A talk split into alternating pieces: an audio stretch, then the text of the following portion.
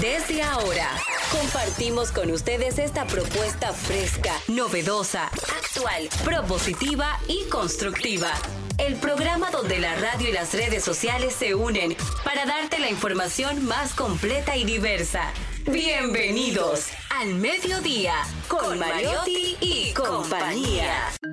Al mediodía, al mediodía, al mediodía con Mariotti y compañía.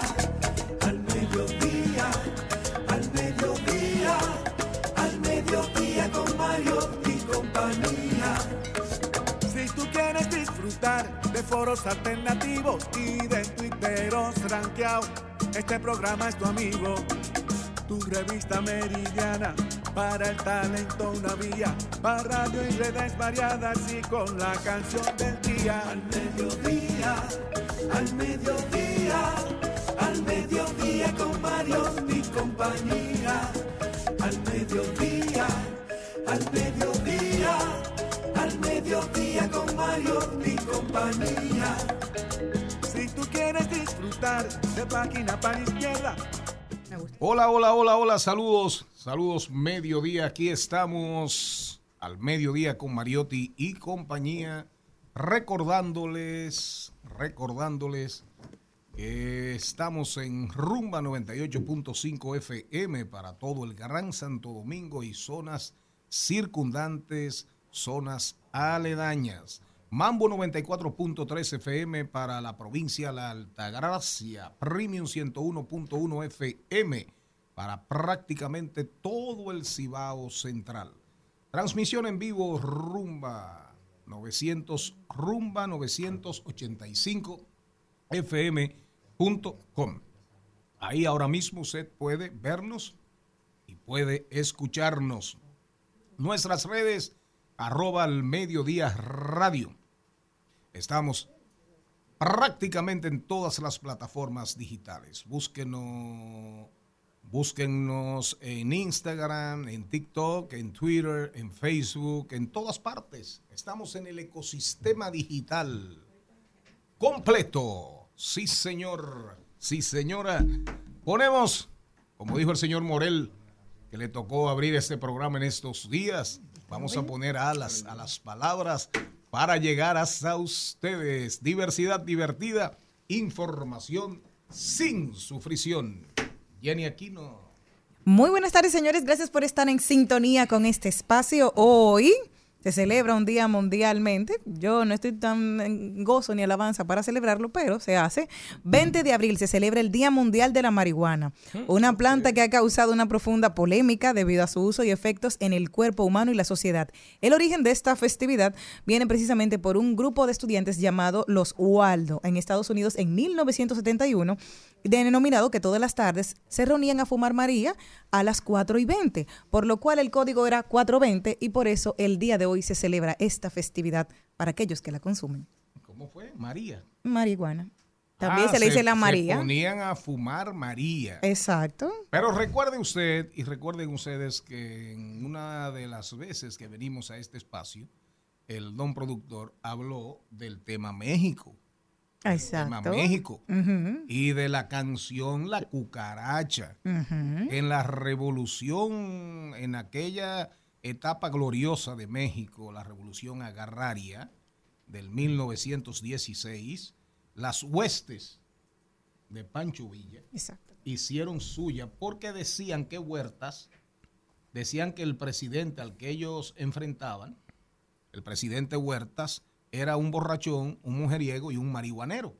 Entonces ellos desdibujaron la letra de la cucaracha y cuando iban a, ca- cuando iban a caballo, la caballería, eh, de lugar en lugar, peleando, eran guerreros formidables, estupendos y convencidos de que estaban trabajando por un mejor México y tratando de construir un mejor México, le, ca- le- le cambiaron la letra. Iban Entonces, peleando con cuchillos. Decía la cucaracha, la cucaracha ya no puede caminar porque no tiene marihuana que fumar.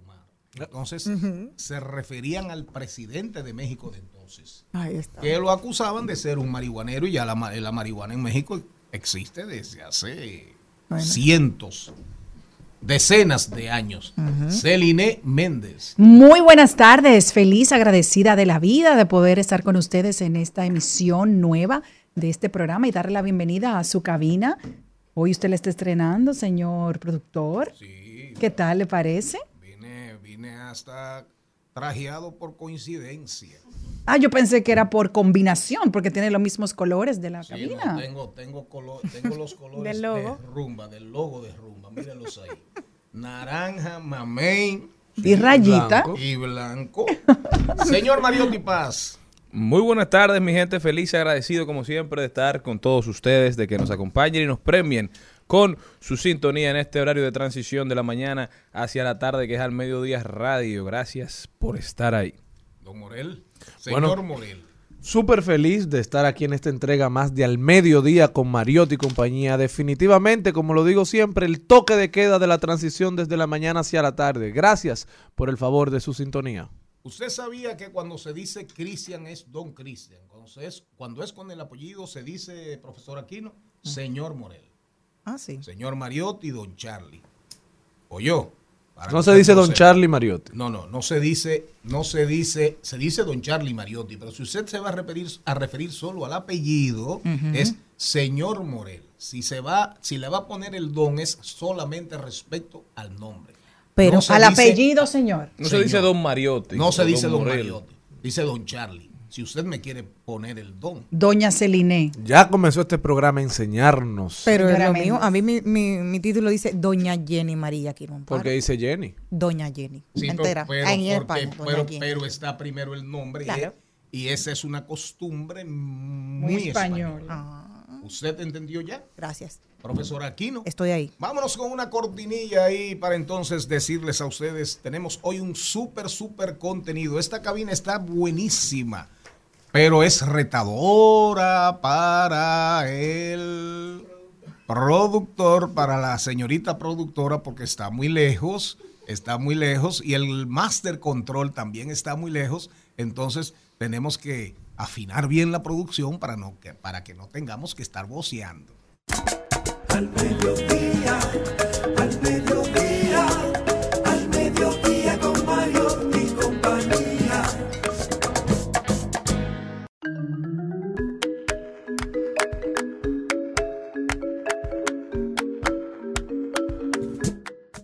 Rodolfo Pou, Rodolfo Pou. Actualidad, actualidad desde los Estados Unidos, que a propósito, señor Mariotti Paz, antes de entrar ahí, eh, sigue el pleito, sigue el pleito, hay que darle seguimiento al pleito del gobernador de Santis con Disney, con Disney.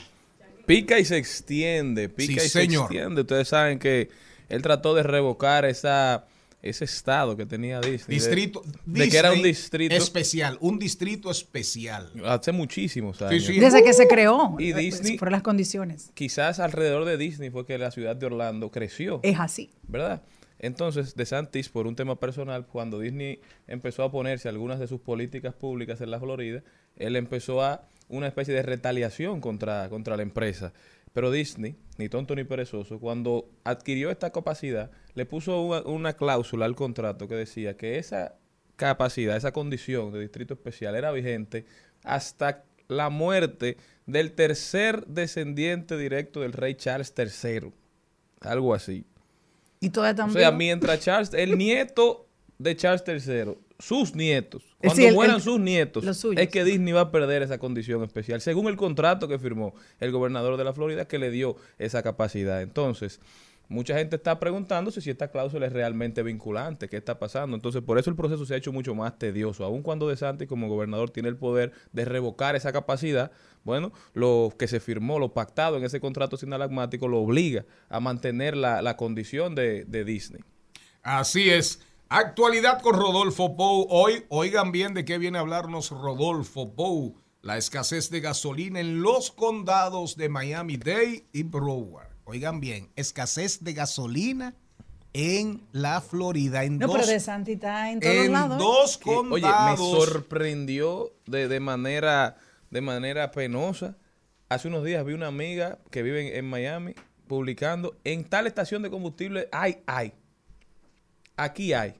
En tal estación de combustible hay. Pueden venir aquí a llenar, a llenar sus carros. Una cosa que parece de, de cualquier ciudad del mundo menos de Miami. Esas son las consecuencias, pero vamos a ver las causas con Rodolfo Pou. Hoy un tema súper interesante con la montra. Elizabeth Martínez. Se desinfló la burbuja. Atención a esto. Atención a esto. Hace tiempo que se viene hablando de que hay un tema en China con el mundo inmobiliario, que la burbuja está pinchada. Pero ya también se está hablando en Estados Unidos y en otros países del planeta. Elizabeth Martínez. Buenas vidas, buenas vibras por, por Jenny Aquino. Déjame preguntar. Jenny Aquino, ¿a quién tú traes? Ay, pero no digas en el... A quien yo tenía pensado. ¿A quién? A José Vargas. José, el grillo Vargas. José, ah, el, Ah, el, El, baloncesto. baloncesto. Sí, de baloncesto. Ah, ¿Cómo se llama el alcalde de Providence? Yo no sé, no es amigo mío. Ah, el novio de ella.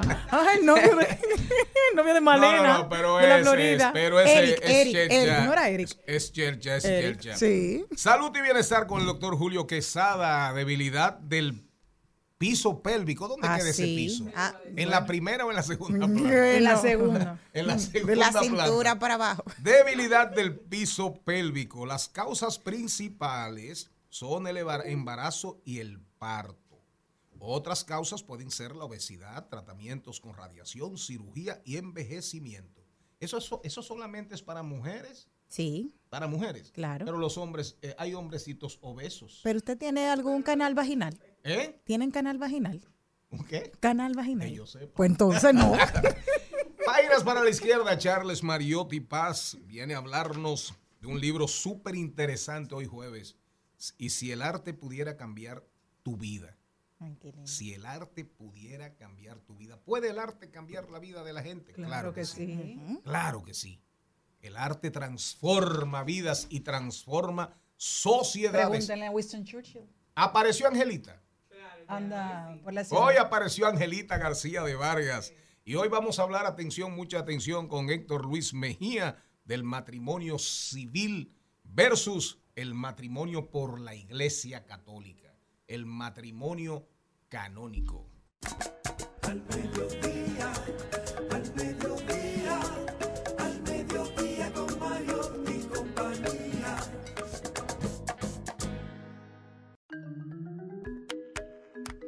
Actualidad desde los Estados Unidos. Rodolfo, ¿cómo estás? un poco, un poco mojado, pero vamos a, vamos a, vamos a decir que estamos en el proceso de recuperarnos de grandes inundaciones que, que hubo la semana pasada aquí en el estado de la Florida, principalmente entre los condados de Broward y Miami-Dade. Rodolfo, increíble. No, Comencemos, comencemos.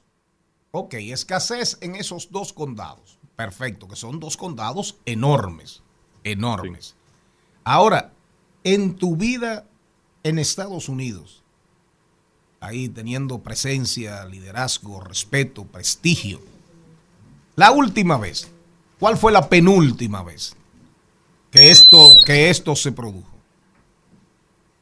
Es que nunca ha sucedido. Nunca. una nunca, una tormenta, incluso un huracán, nunca ha generado eh, la situación que hemos estado viviendo los últimos nueve días.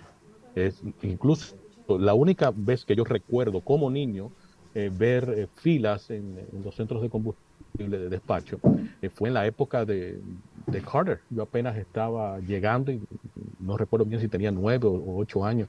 Eh, pero fue en ese periodo, solamente en ese periodo, porque hubo una crisis en el Medio Oriente. No tenía nada que ver con, con una reacción a, a lo que ha sucedido aquí. Aquí ha habido, eh, si se quiere, no solamente un mal manejo, sino una muy mala administración y las personas que debieran haber estado a cargo están entretenidos con otras cosas, como bien dijo eh, Carlos Mariotti ahorita, eh, Paz, que eh, hablando de que el gobernador está distraído. Si no está distraído con Disney, está distraído con que los los congresistas que habían dicho que lo iban a apoyar de, en Washington eh, se la estado oyendo y las últimas encuestas lo dan por perdedor aquí en el estado de la Florida contra Donald Trump. Entonces eh, es una, una crisis que se viene y se viene arrastrando durante estos últimos nueve días, porque el aguacero fue el miércoles y el, y el jueves de la semana pasada. Sí, claro, impactó al punto de, de- de que más de 20 pulgadas de lluvia cayeron sobre ambos, eh, ambos condados, el de eh, Broward, que todo el mundo lo conoce como Fort Lauderdale, y el de Miami-Dade, que todo el mundo lo conoce por Miami. Pero, hay que recordar que... No, no, perdón, perdón, no, no, dime, dime, perdona la interrupción. para, los oyentes, cuando el, dominicano dice que está en Miami, eh, puede bien estar, está en el condado de Miami y, posiblemente hasta está en Fort Lauderdale. El condado de Miami tiene 35 ciudades dentro de ella. Entonces, cuando hablamos de condado hay que verlo como si fuese una provincia. En, el pasado siempre he dicho que los dominicanos nos referimos a los Estados Unidos como los países, pero en sí cada estado es un país y cada condado es una provincia y entonces dentro de esas provincias existen las ciudades. Entonces, eh, esto que sucedió, eh, que reitero, ya va por nueve días, eh, las inundaciones fueron enormes. De verdad que, que, el puerto de, que suministra a Miami, a Fort Lauderdale y a otras 12 condados, que es conocido como el puerto de Everglades, impactó de una forma que, el despacho no pudo recuperarse en las primeras 48 horas. Ahora, pasadas esas 48 horas, lo que ha habido es un mal manejo. Solamente cuatro de cada diez gasolineras en, estos dos condados tienen gasolina. Cuatro de cada diez. Yo antes de ayer duré 15 horas y media esperando que llegara un tanquero a la, a la, que yo decidí que me iba a parar aquí hasta que finalmente llegue. En un perímetro de 5 kilómetros alrededor de mí no había ninguna gasolinera con combustible. Y esto aparentemente se agrava porque el pánico, la gente con el pánico, cuando llega el momento de, echar gasolina, llena y también lleva dos contenedores de cinco galones cada uno. Es decir, una cosa ha sumado a la otra, pero dicen que por lo menos dentro de una semana para normalizarse. Eh, Rodolfo, una pregunta. Todos sabemos, todos sabemos el servicio meteorológico de Estados Unidos es un ejemplo universal. Aquí en República Dominicana, por ejemplo, hasta que John Morales, Suriel es una estrella en nuestro país, pero aquí en República Dominicana decir John Morales, hay gente aquí que dice, si John Morales no dice que el ciclón viene, yo no lo creo. Por ejemplo, ¿dónde estuvo la previsión? saludo para Wilson Vargas Vila. ¿Dónde estuvo la previsión, Rodolfo? ¿O la imprevisión?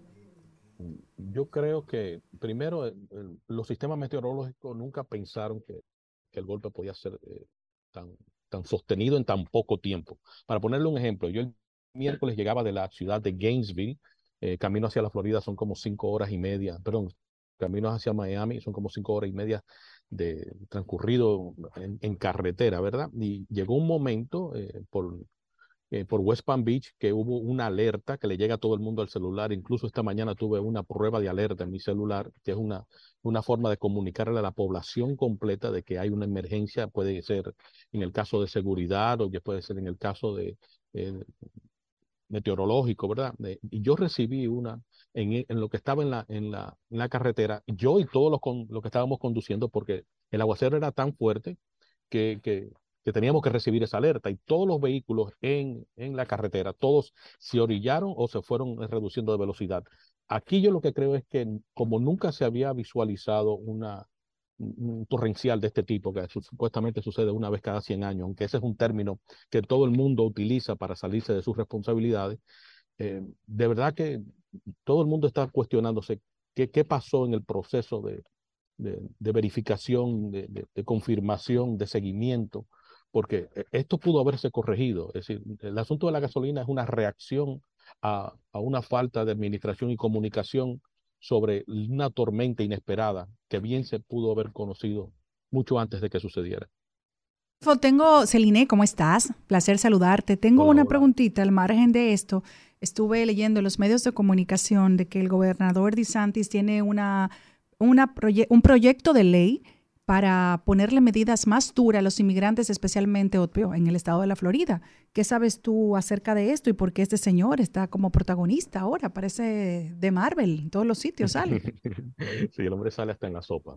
Eh, lo que pasa con, el, con, con DeSantis es que la retórica del Partido Republicano durante muchos años fue eh, los ricos contra los pobres. Después pasó a los entre los élites, los elitistas, aquellos que van a la universidad, con la clase trabajadora. Entonces ahora es una guerra cultural la que él ha planteado como su plataforma política para su campaña, es decir, los LGBT, los, los, homosexuales, los gays, en fin, las lesbianas, esa es su guerra, ¿verdad? Esos son los inmigrantes de Trump. Trump utilizó los inmigrantes para crear su plataforma política y asegurar el voto sólido de los anglosajones norteamericanos.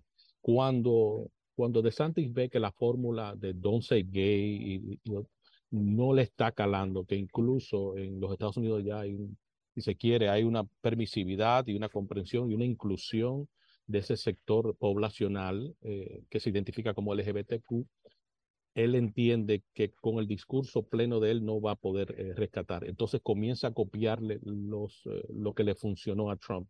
Y ahí viene el componente de migración. Y la amenaza es, según la legislación propuesta, es que toda persona que emplee a una persona indocumentada o que le sirva de alguna forma a una persona indocumentada eh, puede estar sometido a la ley. Wow. Wow, wow, wow.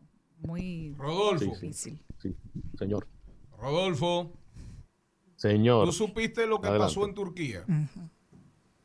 No, no, no, no supe lo que pasó en Turquía, no. En Turquía una nube negra que vino así, ¡guau! como dice un personaje de aquí en las redes, de repente una nube negra de 7 kilómetros de radio más o menos, que tapó el sol por prácticamente 5 minutos. Eso pasó en Turquía ahora, ¿eh? Algo sin precedentes. En ese esquema, ¿qué tanto como hablamos de DeSantis, un aspirante presidencial por el Partido Republicano, y hablamos de Trump, aspirante eterno, con posibilidades reales para que no nos perdamos, independientemente de lo que pase en el juicio. Ahora, cambio climático está en la agenda como tema permanente en los Estados Unidos. Solo en la mitad de la población, solamente los que se identifican como demócratas o algunos independientes que se identifican con políticas liberales ven el medio ambiente como una problemática eh, causada por el ser humano y sostenida por el ser humano y una que se continuamente hay que darle advertencia a la población que su comportamiento es el que conduce incluso a, estos cambios climáticos. E incluso parte de las políticas planteadas por como Bernie Sanders, que es el, vamos a decir, es el más radical de, los demócratas en el orden de, una política de, si se quiere, de energía verde, bien se plantea que nuestro modelo aquí en los Estados Unidos, nuestro modelo económico y nuestro modelo de, sociedad, a pesar de que se quiere exportar como lo mejor para el ser humano, en realidad es el más impactante a, lo que es eh, los cambios climáticos, ¿verdad? Eh, incluso los Estados Unidos apenas representan el 4% de la población, pero son, causan el 40% de los problemas mundiales. Entonces es un modelo que sí, claro, tiene, su, tiene sus luces, pero tiene grandes sombras en lo referente al, al medio ambiente. Y creo que eh, el, el, el conservador que no asuma esto como parte de sus propuestas y sus políticas, no creo que podrá ser electo en los años próximos. Otra pregunta para cerrar. Rodolfo, nueve días, filas en las estaciones. ¿De acuerdo? Ahora, ¿qué dicen las autoridades? ¿Qué dicen las alcaldías? ¿Qué dicen los concejales? ¿Qué dice la gobernación? Hay una emergencia en esos dos condados, en esas dos provincias, como tú bien dices. Ahora, ¿cuándo se va a acabar? ¿Cuál es la previsión que hay en el sentido de decir, miren, nos quedan tres días, nos quedan cuatro, estamos haciendo X o Y cosas? El Departamento de Emergencia del Estado de la Florida, el cual funge de manera independiente de la gobernación, eh, dice que en los próximos tres días va a emitir 500 mil galones, va a poner a disposición del sur de la Florida, refiriéndome a Miami-Dade y, a Broward. Eh, incluso a pesar de que el incremento del combustible que quería resaltar ahorita ha, sufrido un impacto de, hasta un 10% de su costo en un cambio en apenas de nueve días. Eh, bueno, en menos de eso, ¿verdad? Eh, las autoridades, ¿verdad? Se han hecho mudas porque aquí hay un asunto de relevo de responsabilidad responsabilidades. La responsabilidad real está en manos del gobernador. Ahora quiero agregar un componente que puede parecer eh, de interés propio, pero quiero que lo sepan. Miami-Dade y Broward son los únicos dos condados en el estado de la Florida que son demócratas.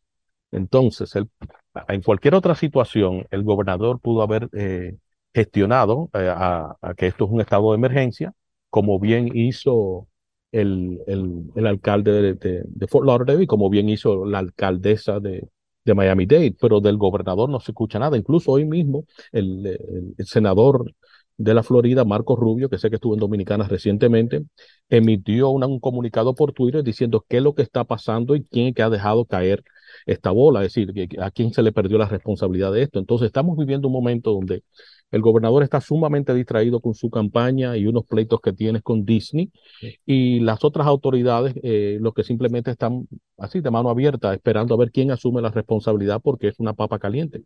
Aquí se ha parado la economía en los últimos nueve días, que, que posteriormente se hará el cálculo de, de qué forma lo impactó, porque no es poca cosa.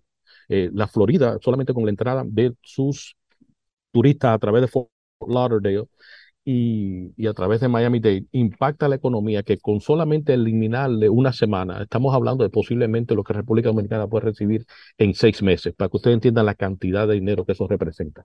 Entonces, Rodolfo, eh, ¿cómo estás? momento- sí. Sumamente penoso lo que está sucediendo en la Florida. De Santis aparentemente se le complica su lucha por, por hacerse con la candidatura del partido republicano, mientras un Donald Trump que se fortalece vuelve a Twitter vendiendo NFTs, vendió más de 4 millones en tokens no fungibles, así mismo lo dijo él en las primeras dos horas, todo estaba ya sold out. La verdad que Trump Usted puede decir lo que quiera de él, pero es una máquina de hacer dinero. Rodolfo, tengo que, que hacerte la pregunta a ti como uno de los principales representantes de la diáspora. Ayer vimos el caso sumamente penoso, lastimoso, aberrante, de un niño que fue asesinado cuando llegó al país con su familia a vacacionar. Se estaba hablando mucho de las causas, de qué fue lo que pasó. Usted como principal o de los principales representantes de la diáspora, ¿qué, llamado, qué solicitud le hace a las autoridades dominicanas? Eh, mira, durante mucho tiempo creo que hemos sido partícipes eh, de- de hacernos la vista gorda de, de las economías paralelas que existen en República Dominicana. No podemos seguir engañándonos. Ya sabemos muy bien que existe tráfico de droga, que existe tráfico de armas, que existe incluso eh, tráfico de, de órganos y, y, por qué no, hasta de, de cata, ¿verdad? Entonces, eh, eh, como dominicanos en, en, en el, en el exterior, que es una de las cosas que siempre hemos fijado, hasta que no veamos solidez y claridad en la seguridad del individuo o la seguridad nacional, al igual que un, un sistema judicial eh, coherente, respetuoso y, que no pueda ser comprado. Los dominicanos en el exterior no nos sentimos 100% confiados de que a nuestro país podemos invertir o ser partícipe de su desarrollo. Aunque yo soy de los que más impulso la idea de que la diáspora es la principal fuente, si se quiere, o recurso para el desarrollo de República Dominicana. Con ello vienen unos compromisos y ese y eso que sucedió ayer eh, reitera la necesidad de asumir un compromiso. Es decir, yo no quiero que esto pase y que dentro de dos semanas no vuelva y se mencione. Nosotros hace tiempo que nos quitamos la venda de los ojos. Es decir, nosotros tenemos ya 30 años que pasó el caso del niño Llenas, Llenas Aybar. Y desde ese entonces yo creo que los dominicanos somos otro, o, otra población, pero todavía no acabamos de superar las cosas sencillas que pueden hacer de nosotros una gran nación y un gran pueblo. No entiendo por qué cosas así pueden seguir sucediendo. Rodolfo Pou, nuestro colaborador estrella de la diáspora desde el, el, desde el estado de la Florida. Rodolfo, si necesitas un tanquecito de 55 galones de gasolina, te lo vamos a mandar con Jenny Aquino. ¿Oíste? Adi adivinen. Adivinen. Guap. ah, pero está muy. Al mediodía, al mediodía, al mediodía con Mario y compañía. Miren, miren, miren, miren, la verdad es, la verdad es que cada día, eh, particularmente el don productor, el don productor, el don conductor no tiene Instagram en su celular, pero se entera de todo. Eh, me entero y mi esposa tiene, mis hijos tienen. Y ahí veo a veces hombres, y, pero sobre todo mujeres, que, y siempre ha sido una crítica.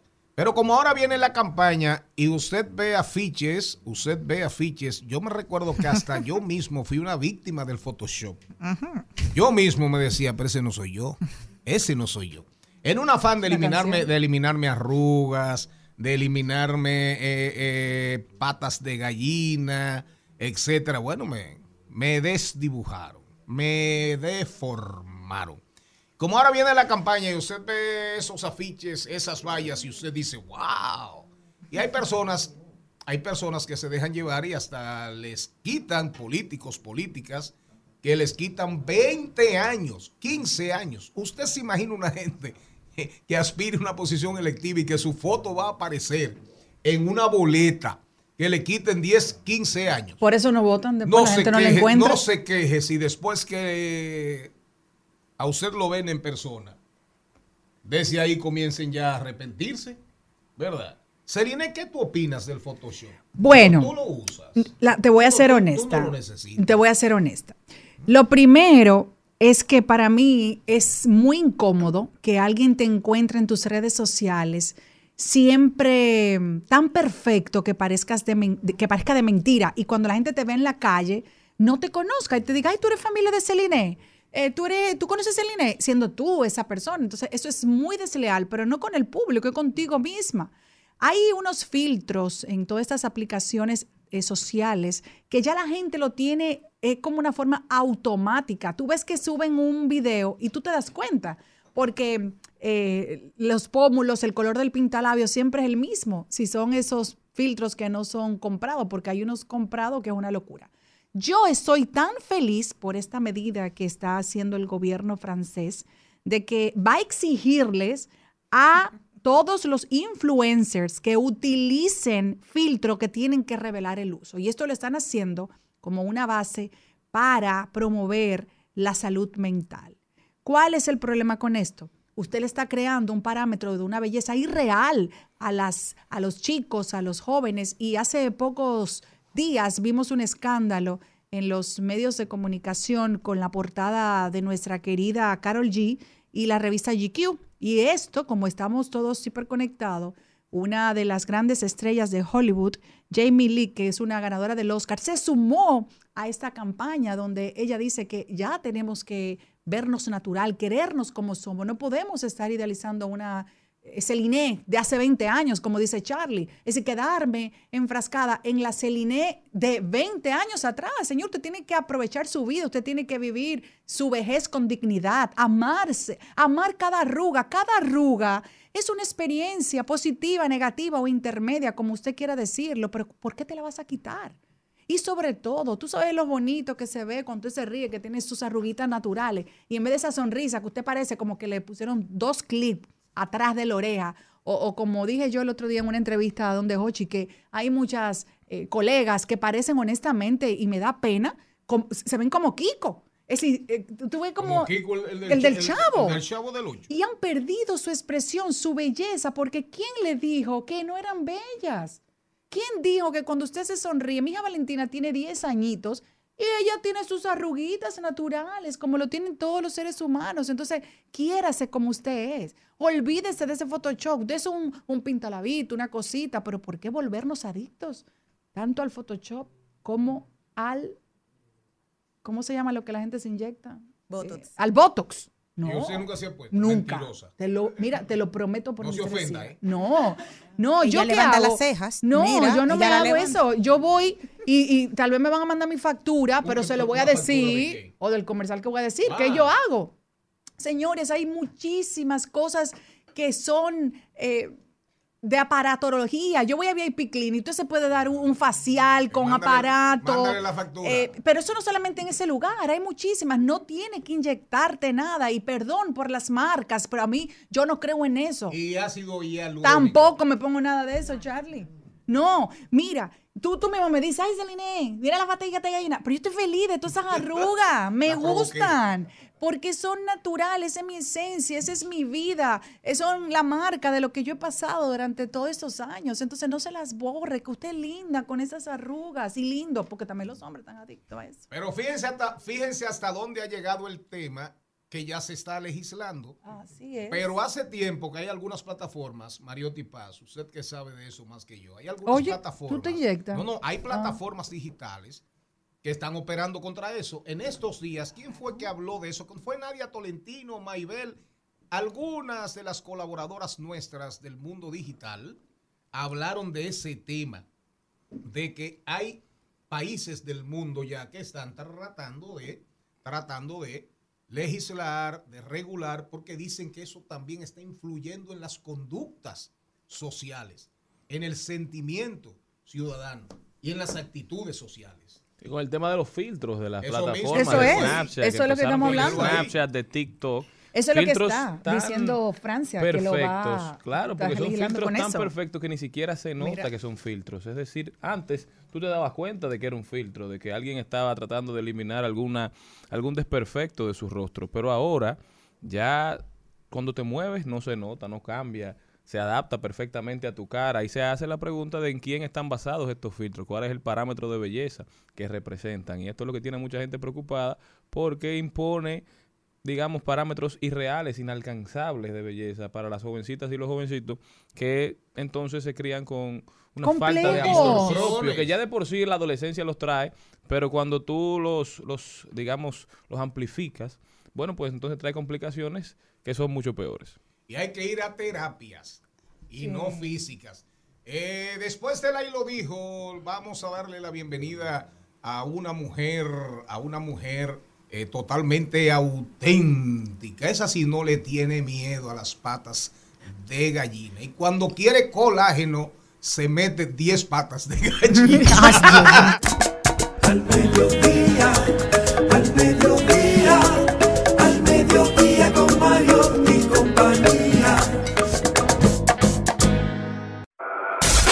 En al mediodía, ¡Ay! Lo dijo. ¡Ay! Lo dijo. ¡Ay! Lo dijo. Lo dijo. ¡Ay! Lo dijo. ¡Ay! Lo Maribel Contreras da la bienvenida porque el ahí lo dijo de Jenny, que ni corta ni perezosa, buscó un ahí lo dijo ahí en las redes, que va muy en la línea con el comentario, con el comentario de Celine Méndez. Adelante, salude. Ah, bueno. Buenos saludos. Y, y- y Un saludo sin Photoshop. No, y estaba pensando que encima del Photoshop también, eh, lo- los tantos eh, tratamientos y las tantas cosas que la gente se pone para embellecerse antes del Photoshop, que la verdad es que son eh, irreconocibles. No hay manera de saber ni quién es quién, ni cuánta edad tiene, ni nada. No, no, no hay manera. Ahora, en las redes sociales sí saben quiénes son, porque van grabando cada uno de los, de los procesos y siempre van a ser de alguna manera identificados a los fines correspondientes. Recuerden siempre que si el alma no puede ser blanca, tampoco puede ser negra. Oyeron, Jenny Aquino. El dijo viene hoy de una blogger santiaguera que vive en Estados Unidos que se llama Lela Espinal. Es una muchacha. Lela Espinal. Sí, ese es su nombre. De Santiago que vive en Estados Ahora, Unidos. exacto. Ella tiene 113 mil seguidores y ella quería toda la vida ser modelo. Como no lo pudo hacer, utilizó su plataforma de su red social, Instagram, para hacer su mayor pasarela. Entonces, a partir Pero de ahí, si ella hembra, estudió. No, no quería ser modelo, quería ser modela. Bueno, o modele, o modele, Ah. uno no sabe Ella ya. hace modelo. Pero mientras tanto, ella lo que ella lo que hizo fue que dijo lo siguiente, dice, y un consejo, mi lovers, de todo corazón. Ahora mismo no se trata de quién es más bonita de quién o quién es más perfecta que quién. Ahora mismo, quien tenga la mejor seguridad, la mejor salud mental, estabilidad emocional e inteligencia, gana belleza gana. Belleza vacía no llega lejos, créanme. He visto tantos casos de mujeres totalmente hermosas, pero le costó lidiar con el peso de sus inseguridades. Y eso, eso sí que no te deja avanzar ni te deja que los demás aprecien la verdadera belleza que llevas. Trabaja, trabajen en ustedes, en su paz interior, en su salud mental. Sean mujeres seguras, fomenten eso en sus vidas. Al final del día, la belleza es relativa. Me Una- encantó. Una gran verdad. ¿Qué usted opina, señora Contreras, de ese ahí lo dijo? Ay, que la belleza es relativa y siempre va a ser relativa. Depende de los ojos con que la miren. Depende del cristal. Del cristal, bueno, primero del cristal de los ojos con que se miren, pero también depende de tu propia percepción de ti misma y de cómo tú lo proyectes. Entonces no hay gente fea. Claro que no. Sí, No, claro. que pregunto sí. yo, No hay gente pregunto fea. yo. Sí. Hay gente fea tal vez por lo mismo que tú estás diciendo. Lo que es feo para ti puede ser lindo para mí. Entonces no hay gente fea. Es- Es, la es- es relativo. percepción, es relativo. Es como usted lo vea del cristal de sus ojos. Pero lo que Pero- pasa es que algunas personas lo único que tienen, el, o sea, el, co- El- el- el- premio amor- de el amor- consuelo. El amor es un Photoshop. No, pero el consuelo que tienen es verse bien porque son tan malas personas y se ven tan feas por dentro. Ah, es otra que cuando- cosa. No, no, Ah, porque- espérate, que que- único consuelo que tienen es ser aparentemente. Entonces, pero ah, ese es un premio de consolación. Tú estás No, mezclando dos cosas, porque si estamos hablando de la belleza interior, que para mí es la más sublime, eso es otra cosa. Pero yo desde mi punto de vista, siempre lo he dicho, no hay ninguna mujer fea. Nunca, no hay una mujer fea. Lo que hay Porque ta- mujeres que no hacen la diligencia. no, Que tal no vez dinero para no, ir a spa. No, tampoco, no necesita eso, señores. Que sí. Hay per- Jenny, hay personas que no tienen que ir a un spa, no tienen que ir a darse un tratamiento porque no le importa eso. Y son hermosas, son bellas. Y más cuando tú te vas para los pueblos donde la gente no está. Como, con- yo tuve la oportunidad de ir a, con doña Melba a una población de Padre Las Casas que yo pensé que yo estaba como en una película. Dios mío, y esa gente tan hermosa, natural, ese pelo le bajaba, gente con un tono de piel espectacular. Y segurito que esa gente nunca en su vida han pasado por un spa. Yo comparto todas las opiniones emitidas ahora mismo, hace un ratito y la de ahora. Ahora sí digo una cosa. es muy fácil decir eso cuando usted está buena. Cuando usted está buena. Al mediodía, al mediodía, al mediodía con Mario y compañía. El Al Mediodía dice presente. Dice presente el músculo y la mente. El músculo y la mente. Estamos en deportes. Ya está con nosotros Carlos Mariotti que viene a hablarnos de cómo va el deporte nacional e internacional. Cuéntame. Buenas tardes, buenas tardes a todo el equipo del mediodía, a toda la audiencia. Y arrancamos hablando de los centroamericanos, premios centroamericanos y del Caribe, ya que se han estado celebrando muchas clasificaciones para los Juegos de San Salvador 2023. Y hoy precisamente inicia el torneo clasificatorio de judo desde el Palacio de Voleibol con miras a los Juegos del Salvador 2023, en donde se estará definiendo los boletos, así también los boletos para el Panamericano, que repartirán puntos para Chile y para las Olimpiadas de París 2024.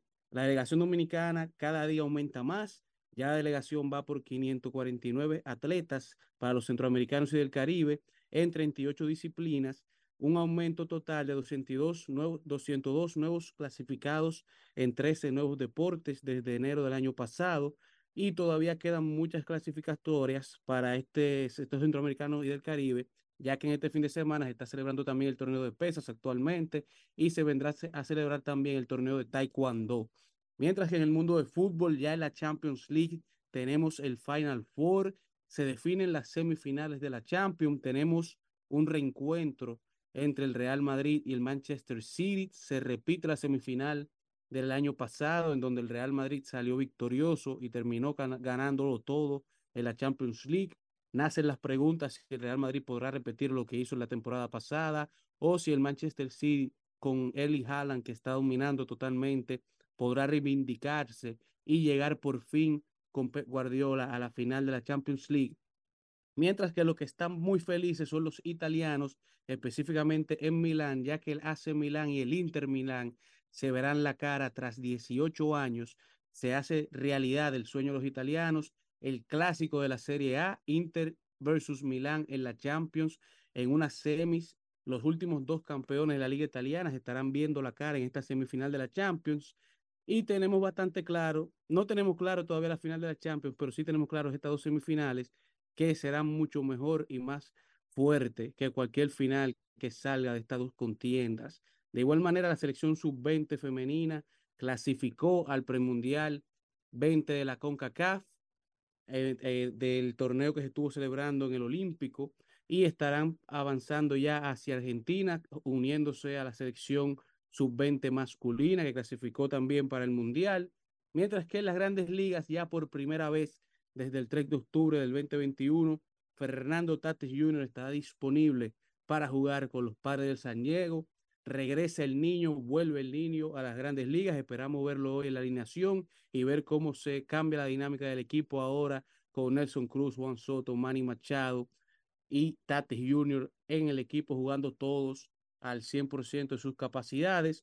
Mientras que en la NBA tenemos que Mike Brown, el coach de los Kings de Sacramento, fue electo, ganó el premio del coach del año, el primer coach unánime en la historia de la NBA, el primero en ganar con el 100% de los votos.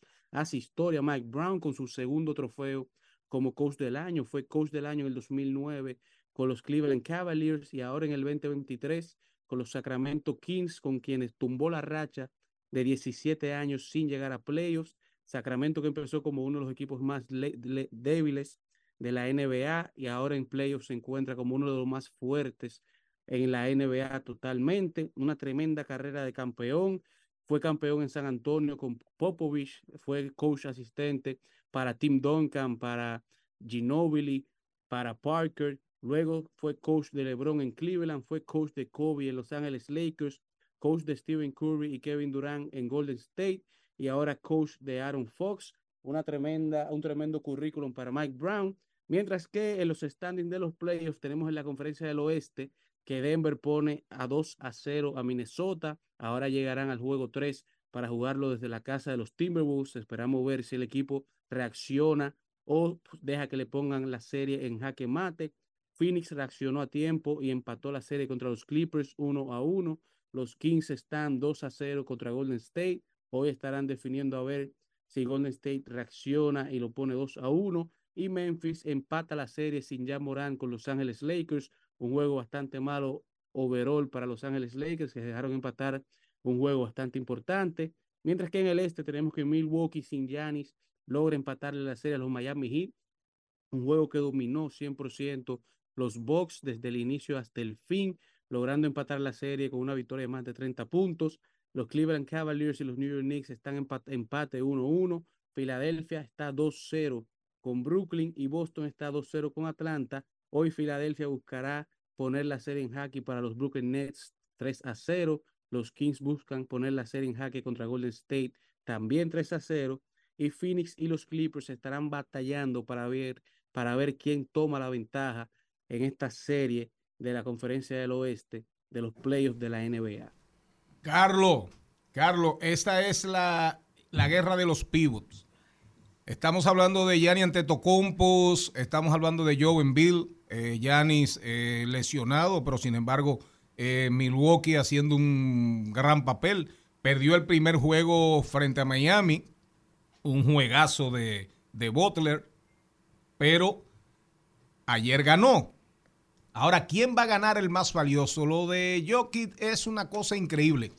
No olvidemos, Carlos, Carlos, sin ese, no olvidemos el único guard, o sea, el, forward de poder que ganó el, el trofeo al más valioso tres veces de manera consecutiva, forward de poder, fue Larry Bird, ¿verdad?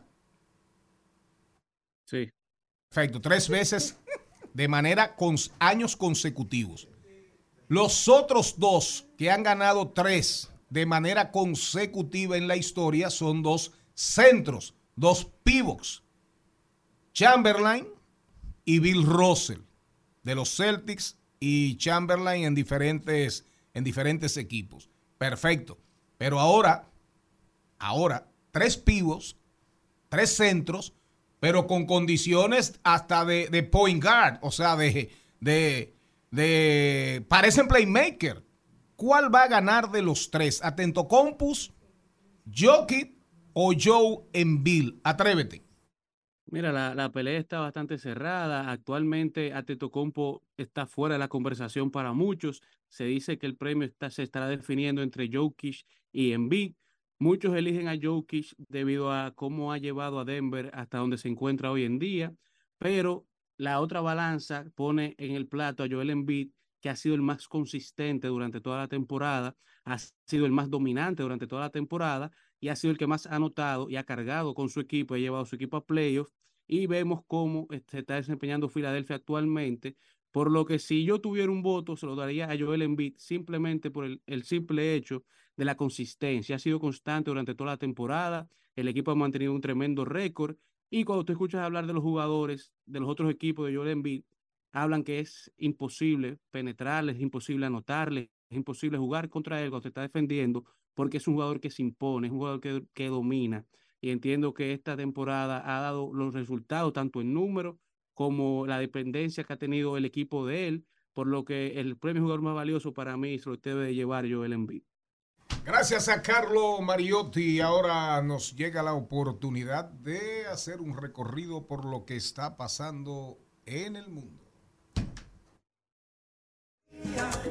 Al mediodía, al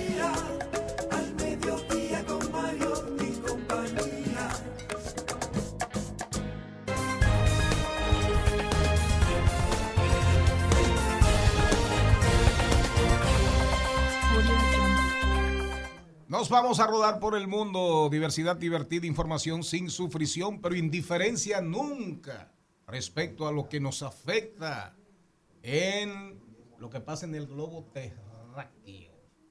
Me voy para Caracas y es que el mandatario de Venezuela, Nicolás Maduro, cumple este miércoles, cumplió ayer una década en el poder, luego de haber sido Atento investido ante un legislativo de mayoría oficialista el 19 de abril del 2013 y lo recordó en sus redes sociales, donde publicó un video que lo muestran 10 años atrás juramentándose como el primer presidente chavista. Yo soy el primer presidente chavista, soy el primer presidente obrero y espero llevar con dignidad estos valores de la patria y hacer realidad los sueños de Hugo Chávez Frías, que son los sueños de una patria grande, segura y en Que paz. Maduro es brutísimo, que era bruto, pero lleva 10. lleva 10. Dígame usted, ¿quién más, quién más, quién más, quién más sale a recorrer, por favor? Bueno, yo me voy, no sé, me voy entre India. No sabes. No sé para dónde me voy, pero voy a estar eh, entre India y China. ¿Por qué? Porque ¿A dónde? Pero eso, eh, si estás ahí, es en los Himalayas. el misterio del tamaño real, no se sabe cuál es el, el tamaño real de la población en India. Y también eh, existe una ausencia de datos oficiales sobre la cantidad de habitantes del país que impide a los, demógrafos, a los demógrafos de Naciones Unidas proyectar cuándo superará a China y pasará a tener la mayor población del mundo. El hito demográfico de India había sido anunciado para el pasado 14 de abril, pero no sucedió. Este miércoles, el Fondo de Población de la ONU dijo que a mediados de 2023 India alcanzará los 1.428.6 millones de habitantes, superando los 1.425.7 millones de China. Vámonos para Estados Unidos y para Taiwán. Señores, Warren Buffett del oráculo de Omaha, ¿verdad? Por ahí Es no quiero andar tendencia porque Warren Buffett vendió su, su firma, eh, Berkshire Hathaway, vendió las acciones que tenía en el gigante global fabricante de chips TSMC, que es la mayor fabricante de chips en todo el mundo. Está ubicada en Taiwán. Cuando eh, Berkshire Hathaway, la firma de Warren Buffett, hace la venta, todo el mundo se sorprende. Entonces él está dando, ha estado dando las razones a diferentes medios internacionales. Esto, él dice que se debe a las tensiones geopolíticas que, que están sucediendo entre China y Taiwán y los Estados Unidos. ¿Por qué? Porque ¿qué es lo que se dice? Que China quiere apoderarse de esas fábricas de chips que están en Taiwán, que es el principal hacedor de, chips en todo el mundo. Ya los Estados Unidos supuestamente, según informes que se han que se han liqueado, que han salido, que se han colado a la prensa, se dice que de China atacar Taiwán en su política de, de una sola China, estarían bombardeando los mismos taiwaneses las fábricas de TSMC para que los chinos no se hagan con las plantas y no tengan el control absoluto de esa tecnología, es decir, ni tú ni yo, como diría Sergio Vargas. Entonces, por eso-. Warren Buffett vendió todas las acciones o casi todas las acciones que Un tenía. zorro, un zorro ese viejito. Bueno, una de las noticias más esperadas ayer era el anuncio de Luis Miguel. Y a mí que me importa. Oh, pero al- Ay, a, sí. a- Pero usted no le importa. Luis mi rey, Luis. Pero a, todo, a todos los seguidores Tiene tres fans. presentaciones en Santiago de los Caballeros. Y No, en Santo Santiago de. Chile. Ah, ¿dónde? En Santiago de Chile. Ah, que yo vi Santiago de C, pero Por no a- vi que era CH. Por aquí, Otra no, viene, víctima por aquí no viene news. ni de lejos. El artista anunció en sus redes sociales una gira por 43 ciudades de Argentina, Chile, México y Estados Unidos. En este último país es donde más centrará su gira. ¿Dónde? En Estados Unidos. Lo más cerca que va a estar de aquí es en, ¿En Miami dólares? y un solo día, así En que dólares. No, pero no en Miami. En, creo que en, en la Florida, en Tampa. En Tampa, sí. En Tampa, no en Miami. Lo más cerca. Sí, como estaba Lo diciendo, como, estaba diciendo Adol- eh, Rodolfo Pau ahorita, que cuando dicen Miami están hablando de, de muchas No, no, ciudades. en Tampa, en la Florida, en Tampa. Ahora en Estados Unidos, en dólares. Ahora, y qué raro que no, que no va a cantar ahí en, en, en, en rublos o en yuanes. Pero, En China o en. Rusia. No, el que, el que grabó en chino fue Julio Iglesias.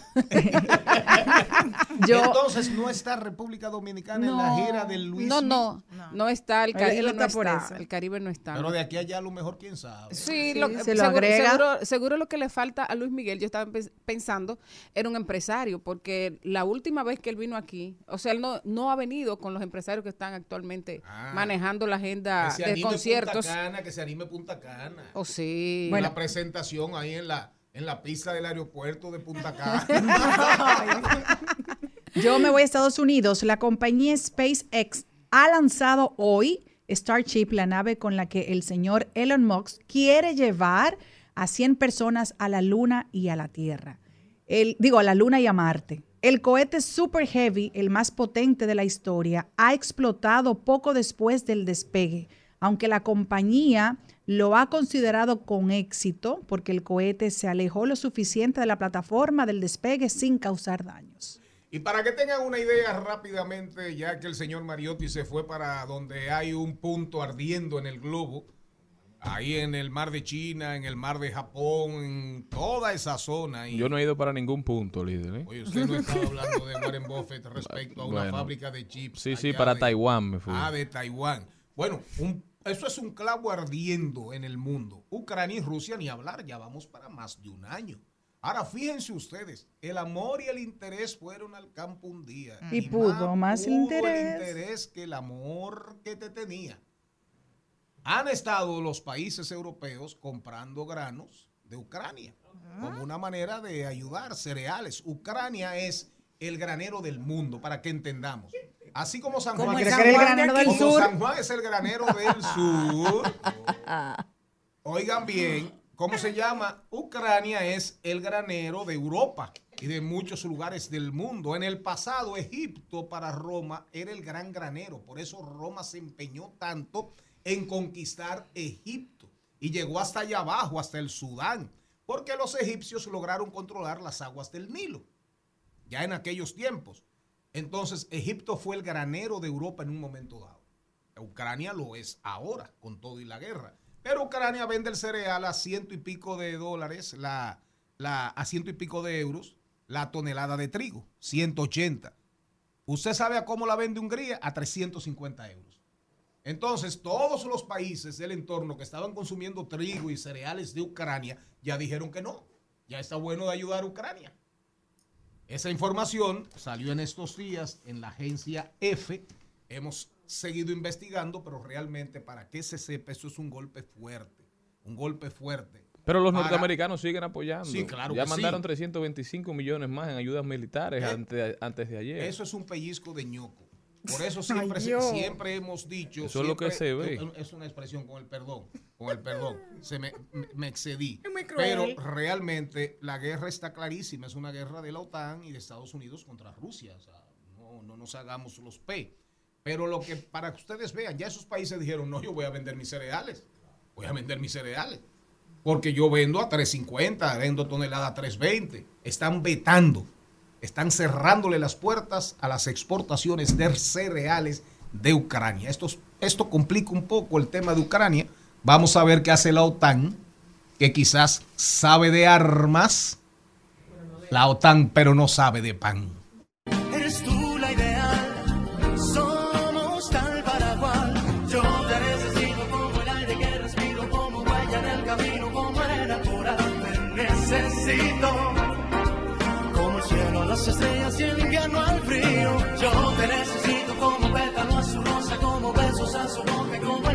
Te necesito. Todo es mal y pasajero si no estás conmigo. Y procuro saber Al mediodía, al mediodía, al mediodía con Mario y compañía. En al mediodía es bueno recibir buenas noticias. Es bueno recibir buenas noticias con Mariotti y compañía.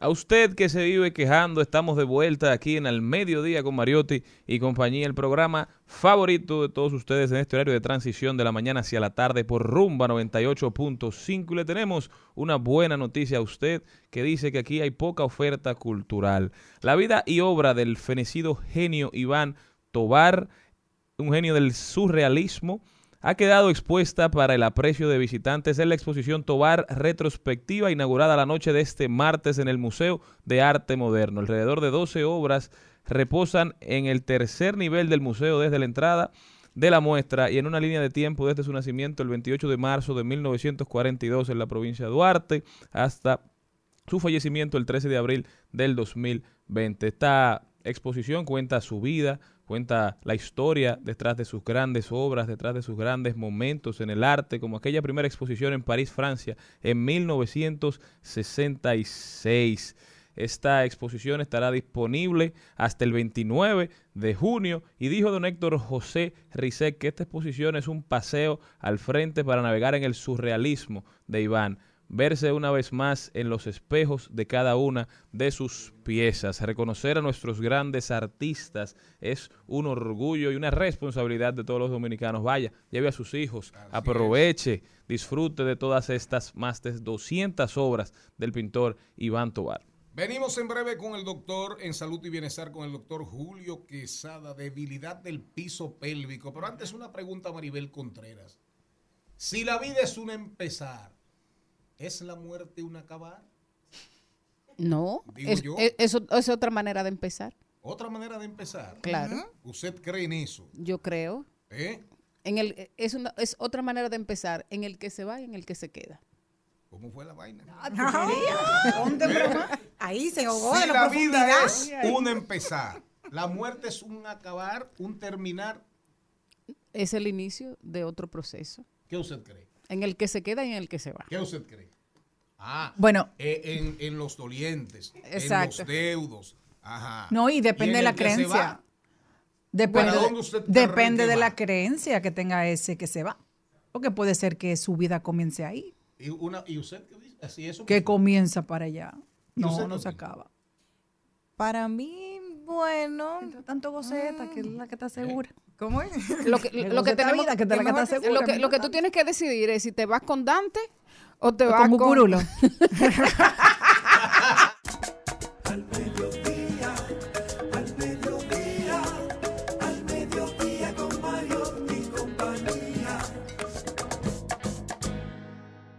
Presentamos 2020. 2020. Salud y bienestar. En Al Mediodía. Con Mariotti y compañía. Doctor Julio Quesada, ¿cómo anda usted? Yo pensando en colágeno. Muy bien, eh, agradecido y también un placer poder compartir con ustedes en esta tarde. Una estrella. El doctor Aquí. siempre anda impecable, Mario. No, no, y el, no, y- y Mira. el doctor, el doctor es, ese intelecto del doctor no se apaga nunca. Aquí te van a poner a ti una... E- una Ese tiene a Punta Catalina siempre prendido, Pren- ese Oh, talento sí. del doctor. Mire, doctor. Te van a poner una demanda, Charlie, a ti. ¿Por aquí. qué? Tú eres algún invitado por acoso. este Mire, programa. doctor. Acoso. No, tú no, pero tú sabes. Mire, doctor. Oiga bien lo que le voy a decir. Comencemos por un tema, una pregunta. ¿Qué es, en qué parte del edificio del cuerpo queda el piso pélvico? Muy bien, el piso pélvico es una estructura la cual tiene una función fundamental, sirve de sostén de los órganos a nivel de la pelvis. Va a estar constituido por tanto músculos como ligamentos, eh, una gran cantidad de músculos como los músculos elevadores del ano, por ejemplo, los ligamentos que sostienen el útero también, hablando llanamente para que la población me entienda. Y, y es una estructura la cual con el paso del tiempo tiende a debilitarse y ya de ahí entonces vienen una serie de problemas los cuales requieren atención. Por falta de ejercicio. Bueno, eh, por falta de ejercicio no tanto, O sea, por ejemplo, perdóneme, doctor, pero cuando usted estaba diciendo que se, que se debilitan, yo estaba pensando, ok, por falta de ejercicio, ¿es la pelvis, eh, esa parte, el piso de la pelvis, una parte importante dentro del proceso de encuentros sexuales? Claro si que una sí. persona, por ejemplo, no tiene encuentros sexuales, ¿puede que la pelvis se le caiga? ¿Cómo es? ¿O no? se le- No, por ausencia de, de contacto sexual, esta región no se va a debilitar. Gracias a Dios. Espérate, ¿cómo fue el lío? ¿Se debilita por o no? ¿Por sí o por no? ¿Cómo fue? Pues yo no entendí. que no. Por parir. No, por ausencia de acto sexual no ¿Y se por debilita. mucho? Tampoco. Ah, pues. Entonces, ¿por qué se debilita? Exactamente. Bueno, realmente puede tener múltiples causas. Tenemos, por ejemplo, enfermedades del colágeno, enfermedades fibroesqueléticas como el síndrome de Marfan. Además de esto, también tenemos trastornos ya mecánicos. Por ejemplo, aquellas pacientes que han dado a luz vía vaginal en múltiples ocasiones. Es decir, ¿qué tiempo debe de pasar entre un embarazo y otro para que no ocurra eso? No es el tiempo realmente, sino eh, el parto vaginal per se. eh, puede ser eh, un factor de riesgo para esta condición, para que se produzca una debilidad del suelo pélvico.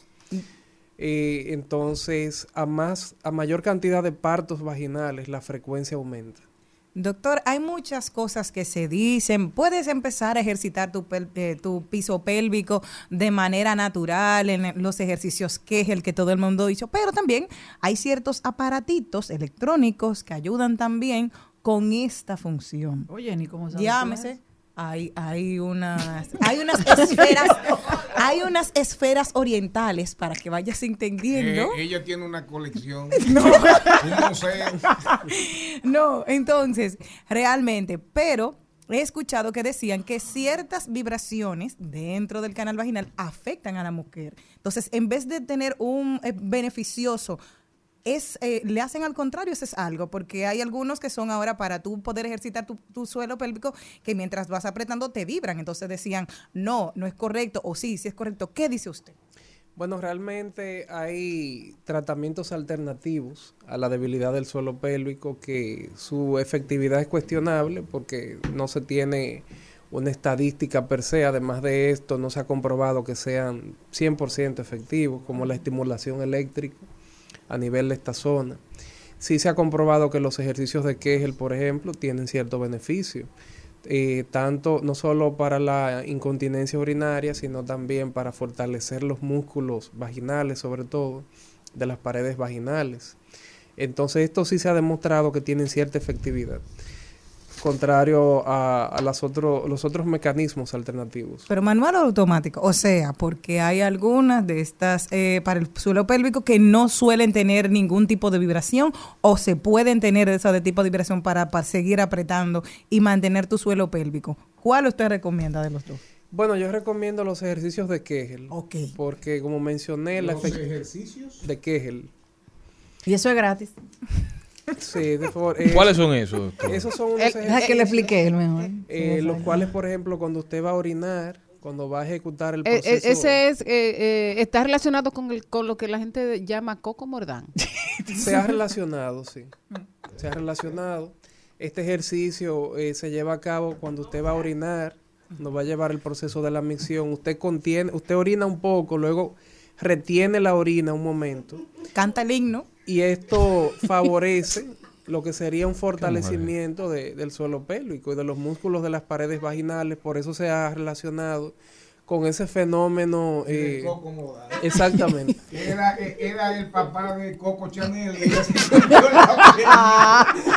Doctor, ¿alguna persona que ha tenido ya por sea por el trauma de varios partos o algo ya mayor, cuál sería a nivel médico la solución independientemente de lo, del ejercicio de qué? Bueno, a nivel médico ya la solución sería un poquito más drástica, sería quirúrgica a través de cirugía. Y esto va a depender de, de qué problema sea. Por ejemplo, cuando hay debilidad del suelo pélvico pueden aparecer un sinnúmero de problemas. Por ejemplo, un ureterocele, que es un prolapso de la uretra. Ese es el canal por donde la orina sale, cuando se orina. Eh, además de esto puede haber un cistocele, un descenso de la vejiga, que puede protruir también a través de la vagina. Puede haber un histerocele, que es la protrusión del útero también, un descenso del útero. Puede haber un colpocele, que las paredes vaginales, el tejido redundante también sale hacia afuera. Y por último, un rectocele, que el recto va a protruir un poco a través de las paredes vaginales hacia afuera, a través del introito. O sea que son múltiples problemas lo que se ven eh, cuando hay debilidad del suelo pélvico. La paciente lo que refiere, doctor, siento que se me está saliendo algo, que se me está saliendo todo por debajo. ah, Eh, eso era lo que yo iba a padre. preguntar. O sea, ¿cómo la gente se, se cómo, cómo las mujeres eh, nos podemos dar cuenta de que estamos teniendo situaciones eh, dentro en ese contexto? Sí, claro. eh, esa es la sensación principal. Sienten que una masa se le, se le sale, se le protruye a través de la vagina. ¿Y eso se, usted lo pueden notar en una visita normal? Sí. Cuando uno va a hacerse un chequeo o hay algún estudio que necesiten? No, con una evaluación ginecológica bien hecha se puede identificar el problema inmediatamente, eh, cualquiera que sea de los que mencioné eh, anteriormente. Entonces, la, la solución quirúrgica va a depender de qué tipo de problema sea. Y, y son problemas que repercuten directamente en la vida de la mujer, tanto socialmente, a nivel laboral, y a nivel de De intimidad autoestima. también, de autoestima. Por ejemplo, una incontinencia urinaria, una paciente que, que presente este problema, esto, está la, eh, esto lo va, la va a afectar directamente en su día a día. Una- yo ah. tengo una, una pregunta. Hay muchas eh, promociones ahora de unos famosos, unos famosos láser, doctor, que sirven para múltiples funciones, que no lo voy a detallar ahora porque tampoco me lo sé. Sí. ¿Eso es cierto, esas promociones que le dan a esos láser para el, el uso o el embellecimiento o no sé cómo se llame, vaginal? ¿O eso es simplemente promoción? Bueno, casualmente yo hago cirugía láser y, y te podría, te puedo decir que el láser sirve para producir un tensado vaginal, un estrechamiento vaginal. Pero ya para el manejo de este tipo de patologías, por ejemplo, hay que ser más minucioso, hay que indagar más y, y requieren por lo general un manejo más agresivo. El láser se puede utilizar para estrechamiento vaginal, se puede utilizar también para patologías a nivel del cuello uterino y a nivel externo para embellecer la zona, para hacer una labioplastía. Para hacerle un Photoshop. Exacto. Más o menos.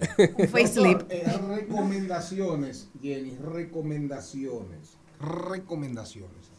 Ahí, ahí está planteado el problema. Debilidad del piso pélvico. Ya usted dijo ejercicios, etcétera, etcétera, etcétera. Todas las posibles soluciones. Ahora, ¿cuál es el caso más extremo que puede darse donde ninguna de las recomendaciones resuelve el problema? ¿Le ha pasado eso a usted? Bueno, dependiendo la magnitud del problema, por ejemplo, he visto casos... de- Operación, cirugía. Claro. He visto casos que el útero protruye totalmente a través de la vagina, o sea, que se sale hacia afuera. En ese caso ya eh, lo que amerita la paciente, dependiendo su edad, es una histerectomía, en este caso la extirpación del útero. Y dependiendo también, he visto casos, por ejemplo, de un cistocele, que la vejiga protruye totalmente hacia afuera también. Ahí ya la paciente tiene problemas para orinar. Eh, son un sinnúmero de problemas que todos requieren un manejo directo del médico. En ¿Le este llegan caso. muchos casos a usted? Sí, bastantes. Sobre todo en pacientes que han dado, al- tienen multi- en su historial, tienen much- múltiples partos vaginales. Esto va debilitando poco a poco el suelo pélvico eh, a lo largo del tiempo. Mientras más partos vaginales usted tiene, más debilidad del piso pélvico va a tener. Entonces, por eso el tema, eso guarda una relación con el afán de las cesáreas. Bueno, eso también es económico. ya. No, la cesárea yo diría que eh, una cesárea se puede realizar por múltiples razones. Siempre se realiza pensando más en el bienestar de la madre y del bebé. Por ejemplo, si hay una complicación durante el parto, este puede terminar en cesárea. Y esto es para favorecer el bebé sobre todo y la vida de la madre. Pero hay mujeres también que dicen, no me toques mi cosa. Y prefieren la cesárea, doctor, Ay. por lo mismo que usted está diciendo. Sí, claro. Y eh, es así. Eso se ve Es a, así. a nivel privado, por ejemplo, en nuestro país. eh, las pacientes, muchas de ellas optan por el parto vía cesárea. Así es, doctor. Y y es más dinero. La cesárea es más cara, ¿verdad? Es más cara. Realmente no. eh, hay una confusión en cuanto a esto. El parto es más costoso, indiscutiblemente. Lo que pasa es que yo diría que hay una confusión en la población y, hay cierta desinformación también en cuanto a esto. Pero el parto es más costoso que la cesárea. Y de hecho el médico en cuanto a honorarios cobra más por un parto que por una cesárea. Porque tú no vas a cobrar lo mismo, por ejemplo, llevando una labor de parto un día completo que por una cesárea que tú puedes realizar en una hora. Gracias al doctor Julio Quesada, como dice Maribel Contreras, siempre bien puesto. Hoy anda con un traje diseñado por Hugo Boss, a partir del traje de las SS alemanas de Hitler.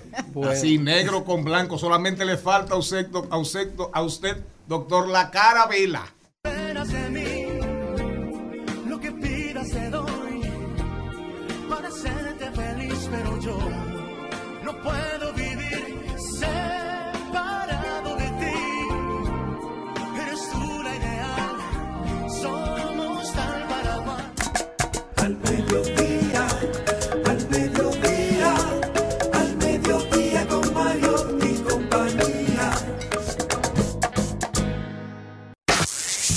Buenas vibras, vidas que hicieron caminos.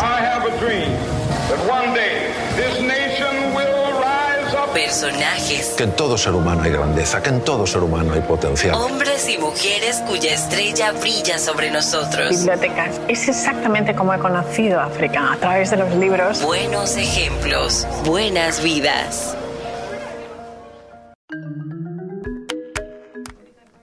Hoy tenemos la historia de José Vargas, José El Grillo Vargas, nacido el 23 de junio de 1963 en La Romana. Es un ex baloncestista profesional dominicano. Vargas jugó el baloncesto universitario para los Tigers de Universidad Estatal de Luisiana.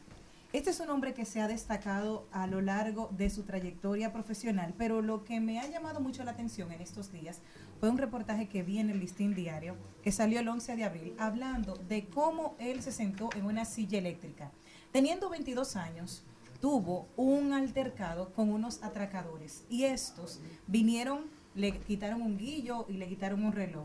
Él aprovechó y compró un arma de 9 milímetros y se lo dijo a su entrenador que pensaba encontrar a estos ladrones porque tenía cierto conocimiento de quiénes eran y le iba a disparar. Su entrenador le dijo, vamos a ir a la, a la, a la cárcel de Angola.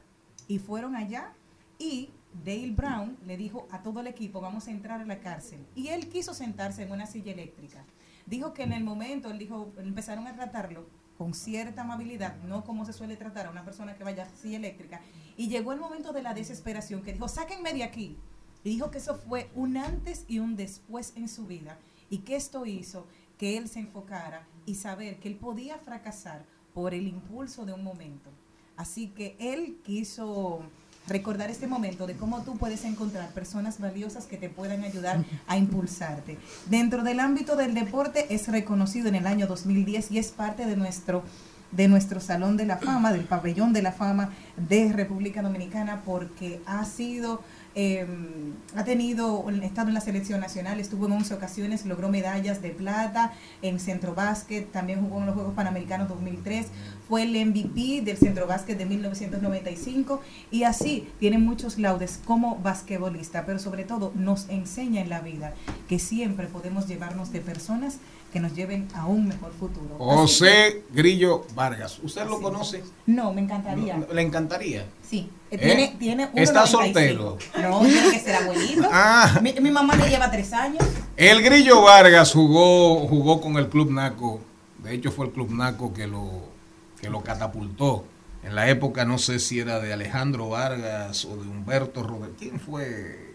Yo recuerdo que o fue Faisal o fue Humberto Rodríguez o fue Alejandro Vargas que lo trajo.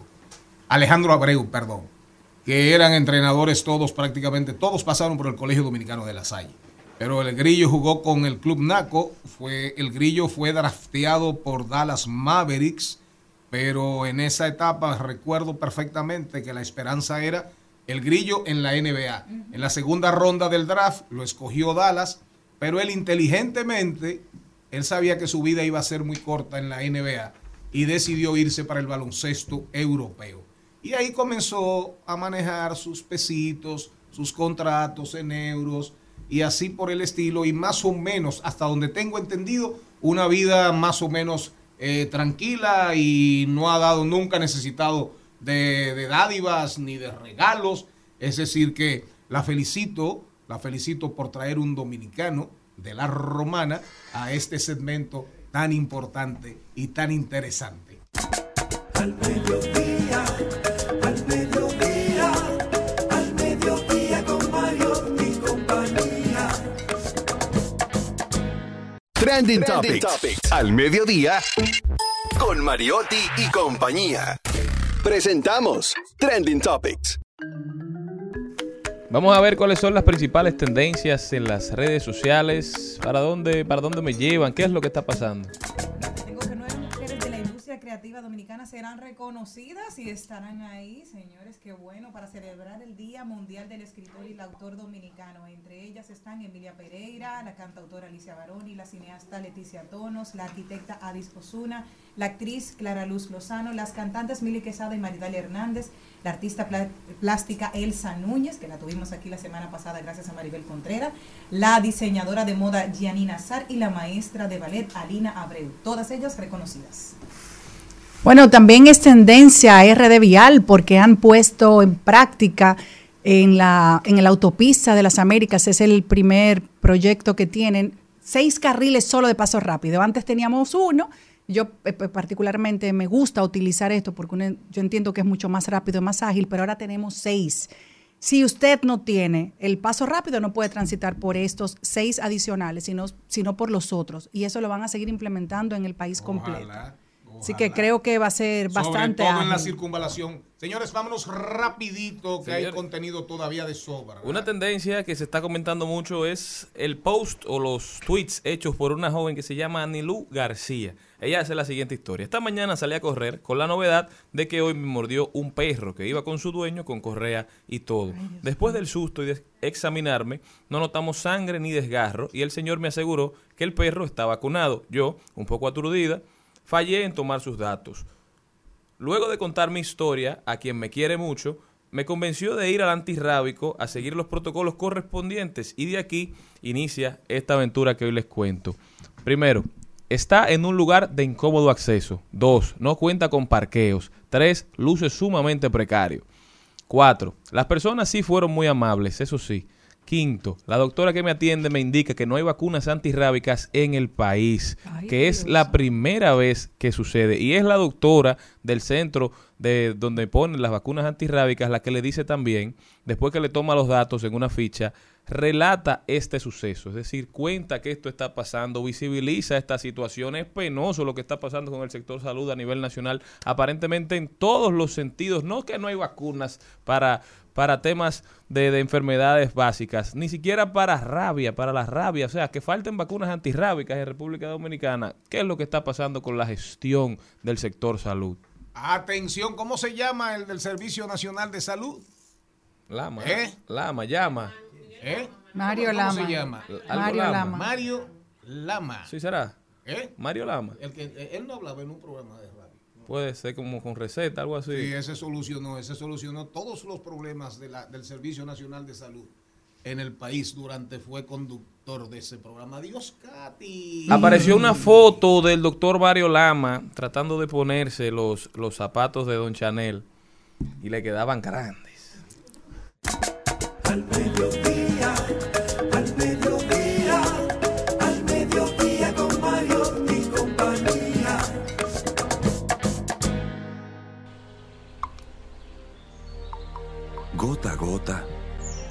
nacimos. Paso a paso, surcando el camino. Año tras año, creciendo, fuertes, incansables, indetenibles. Superando metas y reafirmando nuestra pasión por servir, por transformar la vida de la gente. Cooperativa San José. Mano amiga de siempre. El Consorcio Energético Punta Cana Macao, CEPEN, es una empresa privada del sector eléctrico de la República Dominicana que genera, transmite, distribuye y comercializa energía en la zona turística de Punta Cana, Bávaro y Valladolid, con una capacidad disponible de más de 315 megavatios. CEPEN es la única empresa distribuidora del país con el 100% de sus clientes asociados a una red inteligente con medidores prepago y pospago satisfaciendo sus necesidades. Suministramos soluciones energéticas y servicios complementarios confiables, impulsando el desarrollo sostenible en nuestras zonas de influencia. Para más información, visítanos en nuestras redes arroba CEPMRD o en su website www.cepm.com.do. CEPEN, generando desarrollo con energía confiable. Hay dos cosas que endulzan la vida de los dominicanos, el cariño de nuestra gente y el azúcar papagayo. ¿Y a quién no le gusta el dulce? Por más de un siglo, el Central Romana Corporation ha producido el azúcar de los dominicanos, papagayo, abasteciendo con seguridad la demanda nacional, creando miles de empleos y exportando a los mercados internacionales. El cafecito, el bizcocho, la batida y el filón, el dulce leche y su concón. Son cosas muy nuestras que endulzan el corazón. Azúcar papagayo es calidad del Central Romana. Con mil cosas que hacer y tú de camino al banco. No, hombre, no. No te compliques y resuelve por los canales Banreservas. Más rápido y muchísimo más simple. No te compliques y utiliza los canales Banreservas, tu banco fuera del banco. Banreservas, el banco de todos los dominicanos. Yo estoy creciendo fuerte. Y yo creciendo bella. Con Chocorrica. Con Chocorrica. Con Chocorrica. Qué cosa buena. Yo estoy como un torito.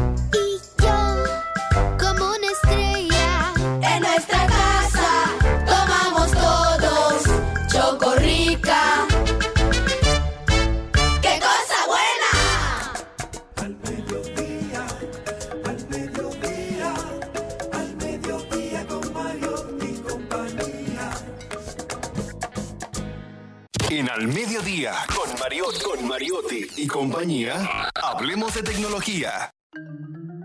Estamos de vuelta y como es imposible hacer un programa de al mediodía con Mariotti y no mencionar a ChatGPT, bueno, estamos haciéndolo. Oiga lo que está pasando, señores. La profesora de la Universidad de Florida, Liz Alejandra López Lira, examinó en un estudio el potencial del chat desarrollado por OpenAI para predecir el movimiento de los precios de las acciones mediante el análisis del sentimiento en los titulares de noticias financieras. Dice ella, usamos ChatGPT para indicar si un titular determinado es una noticia buena, mala o irrelevante para los precios de las acciones de las empresas. Luego, calculamos un puntaje numérico y documentamos una correlación positiva entre estos puntajes de ChatGPT y los rendimientos diarios subsiguientes del mercado de valores y eso no es todo. Según este estudio, el chatbot superó los métodos tradicionales de, análisis de este tipo. Es decir, ChatGPT ya puede hacer predicciones que antes se, se, reservaban para ese sentimiento, ¿verdad? Como ese instinto que tenían los seres humanos, basado en toda la información que recopila de los titulares, de los medios y también en un sinnúmero de libros que le dieron a leer. Va cambiando tanto el mundo, señores, y esta inteligencia artificial bien utilizada le da la facilidad y la capacidad a personas que no conocen casi nada de un sector de tomar decisiones como aquellos que son expertos. Así que si usted quiere estar a la vanguardia, no solamente se forme en un área, fórmese en el área de aprender a utilizar de manera correcta estas inteligencias artificiales. En los próximos días vamos a estar dando los cinco principales, las cinco principales fuentes, ¿verdad? de inteligencia artificial, no solamente de la escrita, sino también de la de fotografía, que en estos días una inteligencia artificial creó una foto que fue laureada con un premio y todo, todo, esto, todo esto desarrolló una polémica porque decían que cómo puede premiar algo que creó una máquina. ¿Eh? Va cambiando. Así es, pero va- se- nos vamos a volver locos.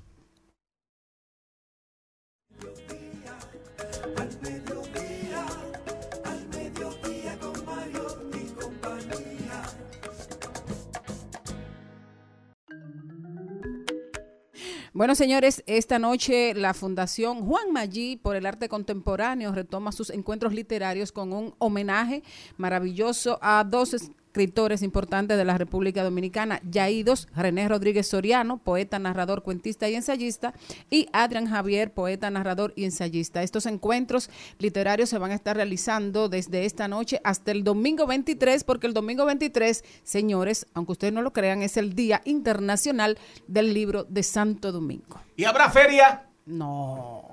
¿Habrá No feria del libro? no va a haber. No, la feria fue suspendida. Ah, fue Ah, pero suspendida. no lo di. El otro día dijimos que. Y lo que- anunciaron oficialmente. Eh, sí, supuestamente para octubre. ¿Y por Yo qué la suspendieron? Porque no había manera de organizarla. Yo estoy de acuerdo con la feria de una feria de verdad cada dos años. Y como dijo Aceres, como dijo Lo leímos aquí. Eh, lo Alfonso. leí- a ustedes- Alfonso, ustedes Alfonso. lo leyeron. el lunes. Cada mandó. dos años una super feria y durante una semana hay cambio y fuera. Atención a la ministra, a la atención a la ministra, mi amiga Milagros Germán. Vámonos con la montra porque este tema sí es, este es un tema. Se desinfló la burbuja. ¿Dónde anda el piso pélvico? Digo, Ay,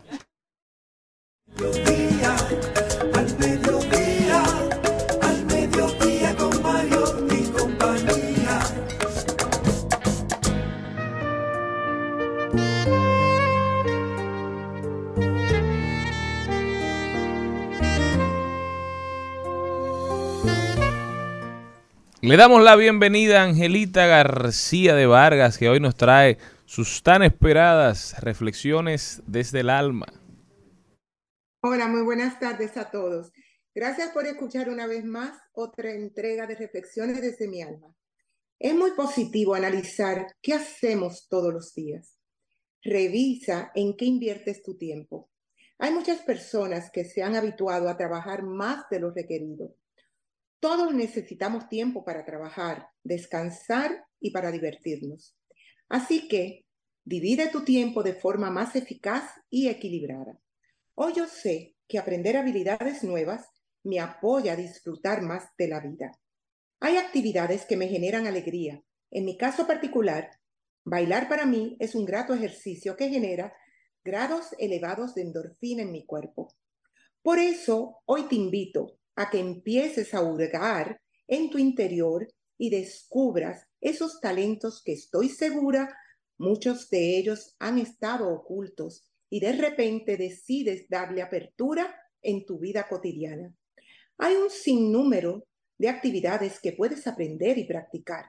La elección depende de tus dones, intereses, gustos y por supuesto tu presupuesto, pero también es muy positivo probar actividades nuevas porque son beneficiosas para desarrollar nuevas habilidades en tu vida. También interactuar con otras personas y amigos enriquece el espíritu. Escuchar ciertos ritmos de música aporta beneficios a la salud. Hacer ejercicio con música es mucho más fácil y entretenido. Cantar, tocar un instrumento es fascinante. Coser, pintar, tejer, practicar deportes activa nuestro cuerpo y por supuesto aprender un nuevo idioma. De esta manera desarrollamos las capacidades cognitivas que son aquellas habilidades por las que nuestro cerebro nos permite aprender, prestar atención, memorizar, hablar, leer, razonar, comprender, es decir, poder llevar a cabo cualquier acción o tarea en nuestro día a día, desde lo más sencillo a lo más complejo. Definitivamente, aprender es la mejor manera de vivir la vida. El proceso de aprendizaje del ser humano es algo que debe de mantenerse toda la vida, independientemente la edad que se tenga. Constantemente estamos aprendiendo y el aprendizaje nos proporciona un crecimiento espiritual, intelectual, cultural. El aprendizaje más importante de todos para mí es el aprendizaje espiritual. El sentido de crecer espiritualmente es conocerse mejor, y evolucionar más el espíritu, viviendo con mejores valores éticos. De todos los tesoros de conocimiento, el más esencial para mí es el de creer y honrar a Dios en mi vida. Y recuerda esta frase de Leo Buscaglia. Tu talento es el regalo que Dios te da. Lo que hagas con ese talento será el regalo que le des tú a Dios. Así finalicen el día de hoy mis reflexiones desde mi alma, desde mi amor, Angelita García de Vargas. Gracias. Señoras, señores, aquí estamos. Gracias, Angelita García de Vargas. Ahora nos vamos a hablar de derecho. Así es, con Héctor Luis Mejía y el tema es matrimonio civil versus matrimonio canónico. Héctor. Muy buenas tardes, gracias como siempre la oportunidad que me dan de poder debatir y hablar algunos temas de derecho que a la gente le interesa. Hoy tenemos un tema muy importante y es un tema que va a partir siempre de la responsabilidad y el criterio que tenga la persona para dar el paso. Es el acto de contraer nupcias o de contraer matrimonio, eh, de, enlazarse o de unirse con una persona. Sabemos que el matrimonio puede ser tanto civil como religioso. El matrimonio religioso desde 1946 ha generado a través de un acuerdo con el, la, la iglesia, el Vaticano. el Vaticano, para contraer nupcias y, que pueda tener va, validez en el país. Un acuerdo de Estado a Estado que se llama el concordato. Exactamente. En la época de Trujillo. A través de este concordato se hicieron las relaciones internacionales con el Vaticano para poder darle valor eh, civil al matrimonio religioso. Pero más adelante tuvimos en el 2011 la ley 198 que amplió los horizontes para que otras iglesias que también tengan eh, relaciones internacionales o que estén enlazadas a, las, a los acuerdos internacionales también puedan celebrar matrimonio y que este pueda ser reconocido por la parte civil. Es importante saber que el matrimonio civil es el único que tiene consecuencias legales en la República Dominicana, ya que el matrimonio religioso es puramente una relación espiritual de usted con Dios o de usted con la iglesia al aceptar los votos. Y eh, de, lo que Dios unió, no lo separa el hombre. Entonces, a partir de la, de la concepción o la responsabilidad eclesial o religiosa que usted tenga, usted va a contraer nupcias en la iglesia. El matrimonio religioso, una vez se contrae en la iglesia, tiene un plazo para ser transcrito en, la, en el departamento civil y es ocho días reglamentarios. Y las iglesias, la iglesia católica se le dan ocho días para poder transcribir el acta del matrimonio religioso y en otras iglesias tiene un plazo de cinco días para transcripción del matrimonio en la parte civil. Si no hacen esa transcripción en los cinco días reglamentarios, hay una multa de 100 pesos por cada día en que usted se retrase para inscribir el matrimonio. Y lógicamente cuando las partes deciden separarse, lo hacen a través de la parte civil, porque la parte religiosa tiene otro protocolo para poder romper ese, ese, vínculo. ese vínculo que la Iglesia Católica, por ejemplo, lo considera hasta un sacramento, que en algunos casos la Iglesia, usted decide solamente separar los cuerpos, más no separar el sacramento porque la iglesia tiene la idea o mantiene el criterio de que lo que Dios ha unido no lo puede separar el hombre. O sea, que si usted se decidió separar de su pareja, puede separar los cuerpos, más no bien romper el sacramento. Y eso va a partir mucho de la idea o de la concepción que usted tenga del sacramento religioso, que usted no quiere dejar de comulgar, que no quiere hacer que la iglesia le, le sabe, saber que la iglesia no le va a permitir jamás casarse con otra persona hay algunas excepciones donde la iglesia sí lo permite, pero es un procedimiento un poco más largo para poder contraer otra vez matrimonio por la iglesia. Suma, sumamente interesante. Hay mucha gente que se hace la pregunta. Cada vez más son. Hay jóvenes que no quieren, digamos, cumplir con todos los requisitos que exige la iglesia y optan por este matrimonio civil. En tu opinión, ¿cuál es el mejor? el mejor siempre va a ser eh, partiendo del criterio de la persona, porque si una, si una, persona no tiene concepción cristiana, no tiene vocación religiosa, no puede, no le puedo yo aconsejar cásese por la iglesia porque usted no va a respetar los criterios de la iglesia. Siempre esto va a ser importante pura y exclusivamente para la gente que se congrega en una iglesia y que le da valor al matrimonio, porque hay gente que lo hace porque le gusta el ritual espiritual, por la belleza de estar en un templo y cuando usted se Por todos los, los, los motivos incorrectos. Ajá, y no le dan el valor real, entonces cuando usted se separa le importa poco el evento o el ritual espiritual que hace la iglesia para unir unirlo y usted se separa de manera civil y no le importa que la iglesia lo separe o no, usted simplemente se vuelve a casar por la parte civil y eso a nivel religioso está incorrecto. ¿Y la repartición económica eh, en el matrimonio canónico? Eh, como dije anteriormente, el matrimonio canónico no contrae o no arrastra consigo consecuencias civiles más que la transcripción de los, del matrimonio en la parte civil.